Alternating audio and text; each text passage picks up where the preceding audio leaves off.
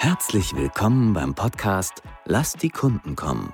Für alle, die im digitalen B2B-Marketing mehr erwarten als die üblichen Weisheiten rund um Inbound-Marketing, Lead-Generierung und Demand-Generation. So, hallo, willkommen zur nächsten Folge von Lass die Kunden kommen. Wir haben heute einen Gast und zwar ist es die Laura Rieger von Cognism. Hallo Laura. Hi Thorsten. Vielen Dank, äh, denn für mich bist du ein ganz spannender Kandidat, also Interviewkandidatin. Schlicht und ergreifend deshalb, weil Demand Generation steckt schon in deinem Jobtitel. Ja, tatsächlich. Ja, danke, mich da zu sein. Vielleicht sagst du mal ein paar Worte über dich und über deine Station bisher und äh, seitdem du bei Cognizant bist. Ja, super gern. Genau, also ich bin Laura und ich bin tatsächlich Senior Demand Generation Managerin bei Cognizant seit knappen anderthalb Jahren und kümmere mich da eigentlich komplett um den Dachmarkt. Genau, ich komme ursprünglich, also ich habe mal Medienwissenschaft im Bachelor studiert, komme aus der Ecke tatsächlich B2C-Marketing, habe da im Tourismus angefangen und bin dann immer mehr ins B2B gerutscht und ja, kümmere mich jetzt eben bei Cognizant um, um alle Kanäle, die so, wie man so schön sagt, Demand generieren. Vielleicht noch ein paar Worte zu Cognizant. Was macht ihr? Also Cognizant ist im Prinzip eine Sales Intelligence Plattform für Sales und auch Marketing Teams, die einfach unterschiedliche Arten von Daten, also Unternehmensdaten, Kontaktdaten, auch Intentdaten bereitstellt, sodass im Prinzip Sales Teams oder Marketing Teams besser und effizienter neue Kunden generieren können. Okay, jetzt sind wir ja schon ganz nah an Demand Generation eigentlich dran. Wie kam das dass sich Cognizant angefangen hat, mit Demand Generation zu beschäftigen. Warst du da schon dabei oder wie genau passte das zusammen? Ja, tatsächlich. Also ich kam wirklich zu einem sehr spannenden Zeitpunkt zu Cognizant. Also als ich damals im März 2022 angefangen habe, da war es so, dass der Umstieg im Prinzip kam von Lead Gen zu Demand Gen.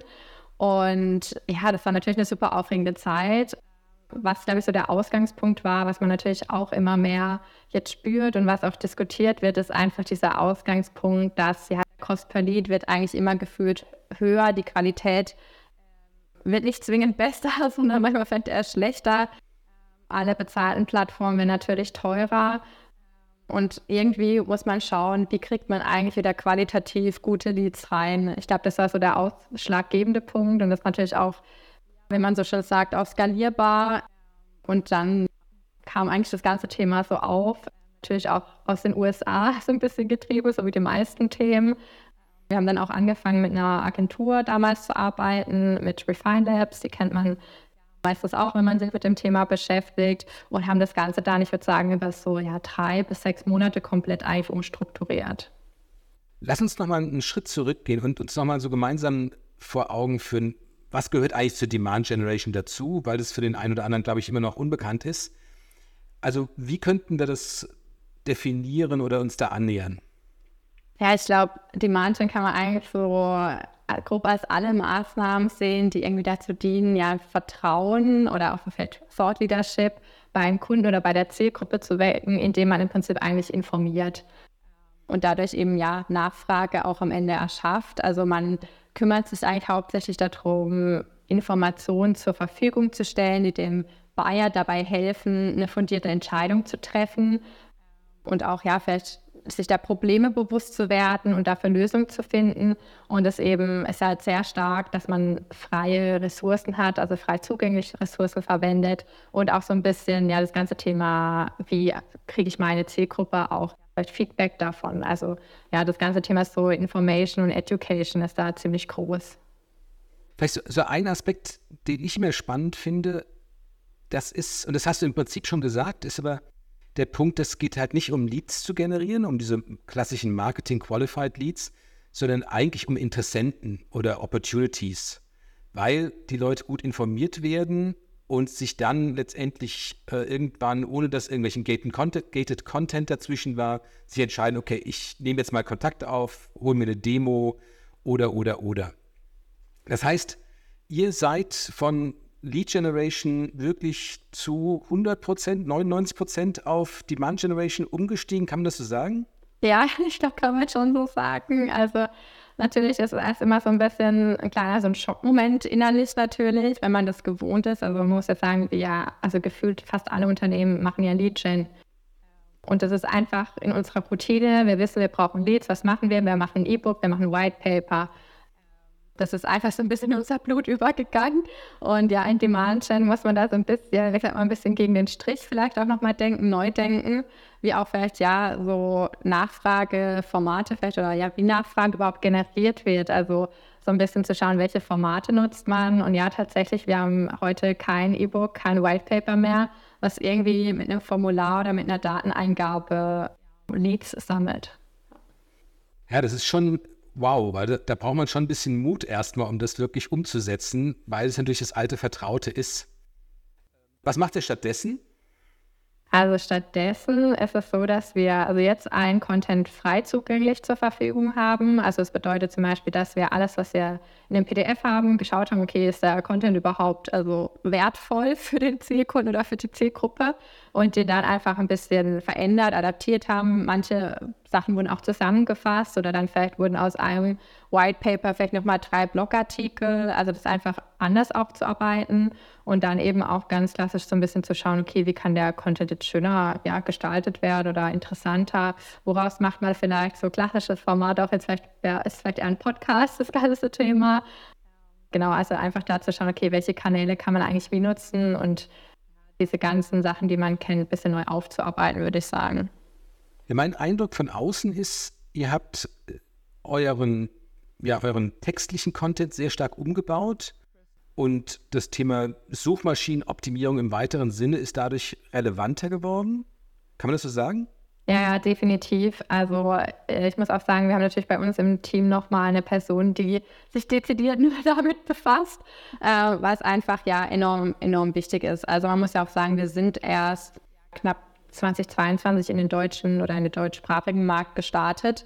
Da ist natürlich dann der ganze Aufbau von der Online-Präsenz oder von ja organisch einfach so wichtig, dass man da wirklich viel Ressourcen auch reinstecken muss. Und ja, wir haben uns wirklich, wirklich dran gesetzt, okay, welche Blogartikel können wir jetzt wie verbessern und was sind auch also Keywords, die für uns wirklich wichtig sind und was sind Keywords, für die wir vielleicht einfach, also vielleicht auch ranken, aber die eigentlich gar nicht auf unser eigentliches Ziel oder auf unsere Zielgruppe vielleicht auch hinwirken. Genau, und da halt einfach zu schauen, okay, was macht dann am Ende wirklich Sinn? Also wo steckt man seine Arbeit rein? Mhm. Und was für digitale Formate macht ihr sonst? Also ich muss ja sagen, im Dachmarkt äh, fangen wir mit einigen Formaten erst an. Äh, mhm. Da ist unser UK-Team ja schon deutlich weiter. Aber an sich haben wir auf jeden Fall, also ganz klassisch natürlich, er hat den Blog, auf dem wir unterschiedliche, ich sag mal, Formate bieten. Also wir gliedern unseren Content immer so ein bisschen auf in Thought Leadership, Content sozusagen und Content, der eher so im Sinne von klassischen Leitfäden, ähm, Hands-on Best Practices so ein bisschen ist. Und da ist es so, dass wir eigentlich seit einem Jahr das auch etabliert haben, dass wir so Thought Leadership Interviews einfach mit Thought Leadern aus der Branche, die die Zielgruppe auch kennt, durchgeführt haben und dann da beispielsweise eben den Blog draus geschrieben haben und dann auch noch aus dem Video, also wir haben es auch immer mit Video aufgezeichnet, dann eben mhm. noch daraus Videosnippets entwickelt, die dann organisch gepostet oder eben auch dann ja für LinkedIn-Anzeigen einfach verwendet haben und das natürlich dann auch, wenn es auch passt, dann eben auf dem Blog auch nochmal vielleicht einbetten, dass man einfach ein bisschen ja unterschiedliche Formate hat und ja einen interessanten Blog am Ende. Also Wiederverwendung ist letztendlich genau. das Zauberwort, ja. Das heißt, ihr habt jetzt den Blog als wichtigen Standbein und anderen Text-Content auf der Webseite, also Angebotsseiten und was das alles sein mag. Ihr habt den Podcast, ihr habt Suchmaschinenoptimierung, habt Anzeigen. Wie hat sich das verändert? Ist das stärker geworden, weniger ja. stark, inhaltlich anders? Ich würde sagen, definitiv inhaltlich anders. Also ich glaube, unser LinkedIn-Ads-Account wurde bestimmt 30 Mal überarbeitet und wird auch immer noch aktuell überarbeitet. Wir haben da auch ein komplett eigenes Team inzwischen, was sich ja day-to-day -day eigentlich um die Struktur davon auch kümmert.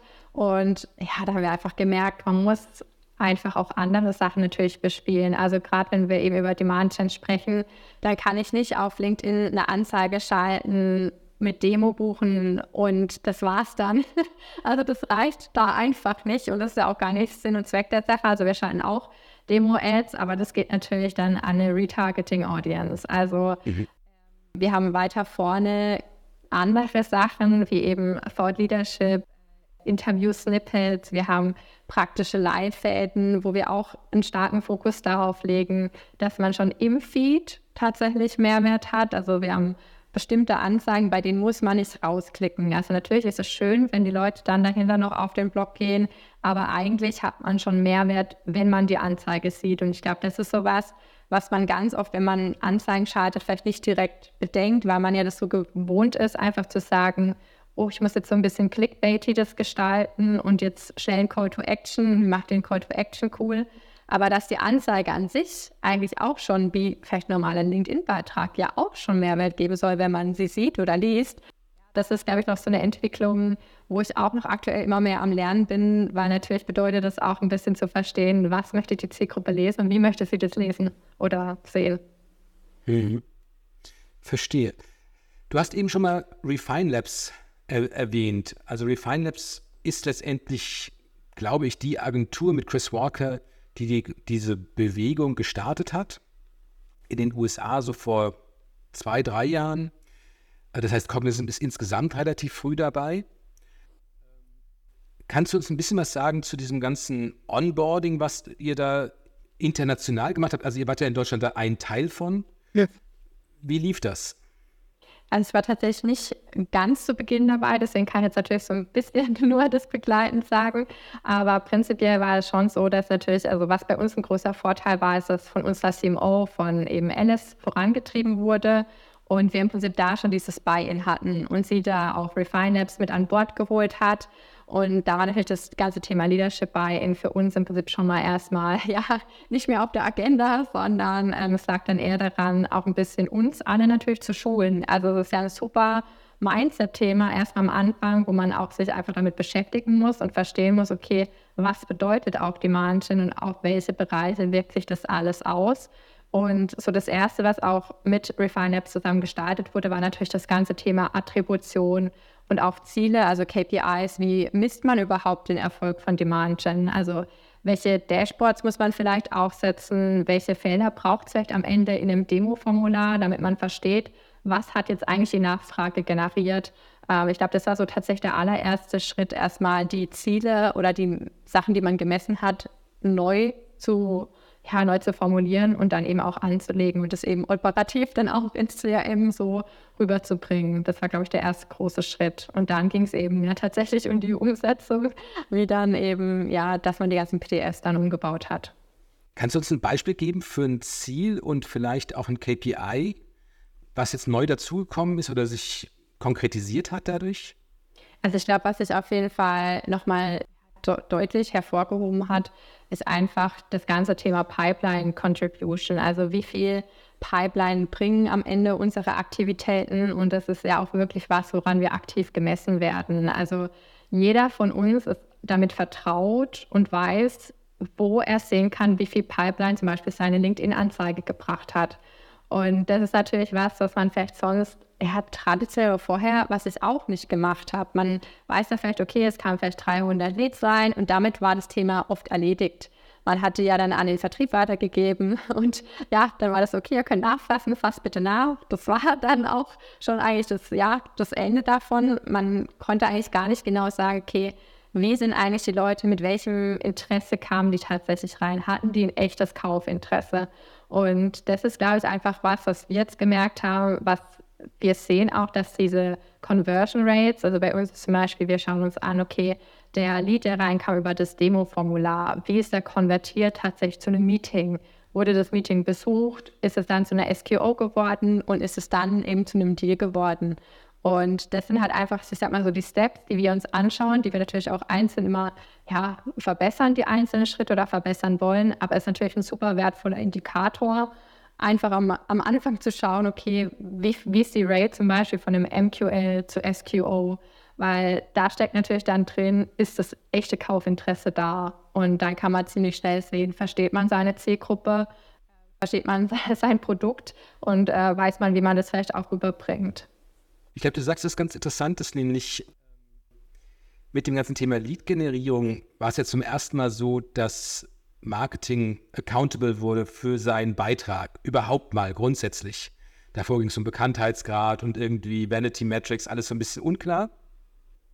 Und Demand Generation zieht im gewissen Sinne die Schraube noch ein Stück weiter an, im Sinne von, ihr seid wirklich accountable, weil, weil der Prozess durchgängiger wird. Also dass man nicht einfach sagt, okay, hier sind 100 Leads, macht mal, sondern es wirklich Opportunities sind und ihr auch ein Eigeninteresse habt zu gucken, gab es da ein Meeting, gab es kein Meeting, warum nicht, hat er getestet, wie lange hat er getestet und, und, und, und, und. Also ihr, ihr steht jetzt wirklich im Fokus. Okay. Ihr müsst Umsatz bringen. Ja, ja, absolut. Das hat natürlich auch, also ich glaube, ja, man, man muss schon sagen, natürlich ist es auch schon auch ein anderer Druck. Also man muss auch ein bisschen lernen, mit den Zahlen umzugehen, also sich an die Zahlen zu gewöhnen. Also so ein bisschen, ich glaube, das geht, man versteht es vielleicht auch, das Vertriebsteam dann mehr Ende des Monats sind wir auch inzwischen so ein bisschen so und gucken auf die Dashboards eigentlich täglich mehrmals stündlich rein und schauen, okay, erreichen wir unser Target? Also ich glaube, das hätte man oder habe ich vorher sonst auch nie gemacht. Ich war, glaube ich, vorher in meinen vorherigen Jobs vielleicht zwei, dreimal im CRM und dann meistens für irgendwelche Kundenlisten oder so, die man angelegt hat. Aber tatsächlich zu schauen, wie es eigentlich mit den einzelnen Verkaufschancen vielleicht aussieht oder zu schauen, okay, hat jetzt vielleicht gerade war diesen Monat LinkedIn total eine krasse Umsatzbringer auf einmal oder Pipeline-Generierer. Das sind einfach Sachen, die sind ja auch einfach neu, aber bringt natürlich auch eine aufregende Phase mit sich, positiv wie negativ. Ja klar, ist ja befriedigend nach dem Motto, ja, es hat geklappt, ja. meine neue LinkedIn-Anzeige konvertiert richtig. Ja? ja. Und wie lange hat das gedauert, dieser Prozess sozusagen von wir würden gerne Demand Generation machen bis hin zu wir können jetzt ganz gut laufen. Also, dass man dann weiter optimiert, ist ja ganz klar, aber wir fühlen uns jetzt erstmal kompetent. Ja. Wie lange hat das gedauert? Ich würde es mal schätzen, ich glaube, wahrscheinlich sieht es natürlich auch jeder, sieht vielleicht woanders den Strich äh, von Beginn und Ende. Aber ich würde mal schätzen, so ja, fünf bis sechs Monate, also wirklich von so initialen Gedanken, die ich ja im Prinzip verpasst habe. Ich bin ja ein bisschen später eingestiegen, aber ja, ich würde sagen, würde so plus minus fünf bis sechs Monate auf jeden Fall sagen. Und was zum Beispiel uns Refinabs auch gesagt hat, was auch ganz wichtig ist, ist natürlich, dass am Anfang vielleicht schon erstmals kurz einbricht, aber es dann später schlagartig hochgeht. Also, weil natürlich, das ist einfach so ein bisschen, ja, der natürliche Lauf der Dinge. Auf einmal fallen natürlich dann die 500 White Paper Downloads weg. Aber dafür sinkt, also erhöht sich dann natürlich erstmal die Qualität der Leads später. Und ich glaube, das war für uns eine der Indikatoren, die uns dann auch, die uns gezeigt hat, dass wir es einfach komplett richtig gemacht haben und dass es der richtige Weg, die richtige Strategie war.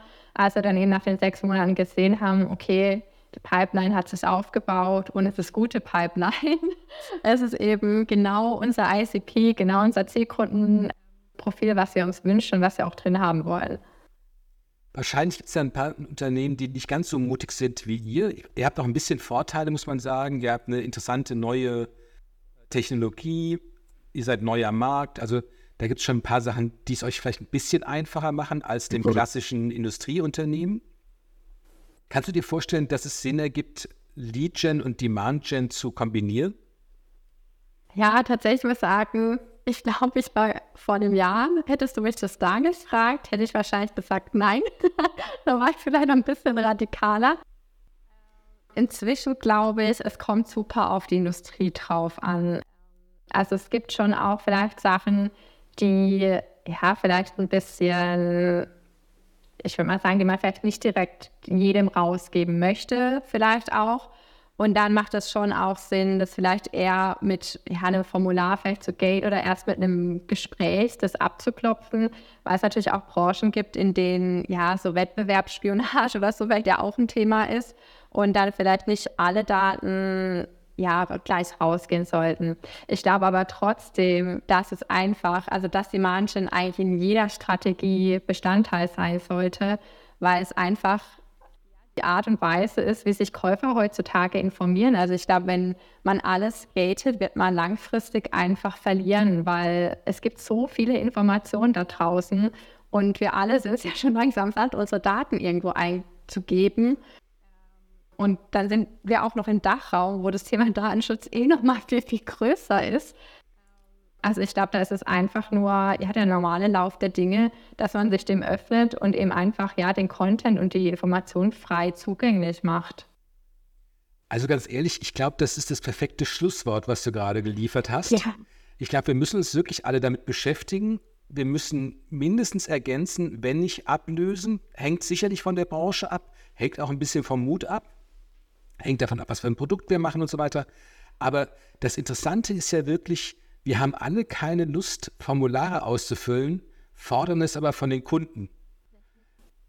Und ich glaube, dieses ja, Missverständnis, diese merkwürdige Denke, da sollten wir mal alle drüber nachdenken und das abstellen. Ja, absolut. Also ich denke, das ist einfach so die Zukunft ja, des B2B-Marketing, einfach auch, dass wir eben aus der Rolle des Kunden auf das Ganze blicken und nicht aus, wie kriege ich jetzt noch schnell ein Lied, ja. sondern eben einfach kundenzentriert da denken und sich da ja ein bisschen vom Mindset auch dem Vertrieb anpassen. Ja, ja super. Also, Laura, vielen lieben Dank. Ich glaube, das war ein perfekter erster Einblick A in Demand Generation und B auch, was es so für, für ein Unternehmen bedeutet, das zu machen. Insofern tausend Dank dafür. Super, ich bedanke mich auch. Ja, prima. Also dann beenden wir die Folge von Lass die Kunden kommen und nächste Woche geht es mit dem nächsten Thema weiter. Vielen lieben Dank. Danke, Laura. Danke, tschüss. Schön, dass Sie heute eingeschaltet haben bei Lass die Kunden kommen.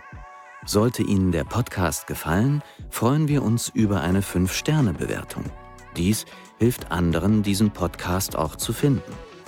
Wenn Sie Fragen, Anregungen oder Themenvorschläge haben, kontaktieren Sie uns gerne über www.chainrelations.de. Chain Relations in einem Wort. Sie können sich direkt mit Thorsten Hermann auf LinkedIn vernetzen, ihm folgen und dort an spannenden Diskussionen mit ihm teilnehmen. Thorsten schreibt man ohne H und Hermann mit zwei R und zwei N. Jetzt sagen wir Tschüss, auf Wiedersehen und bis zum nächsten Mal.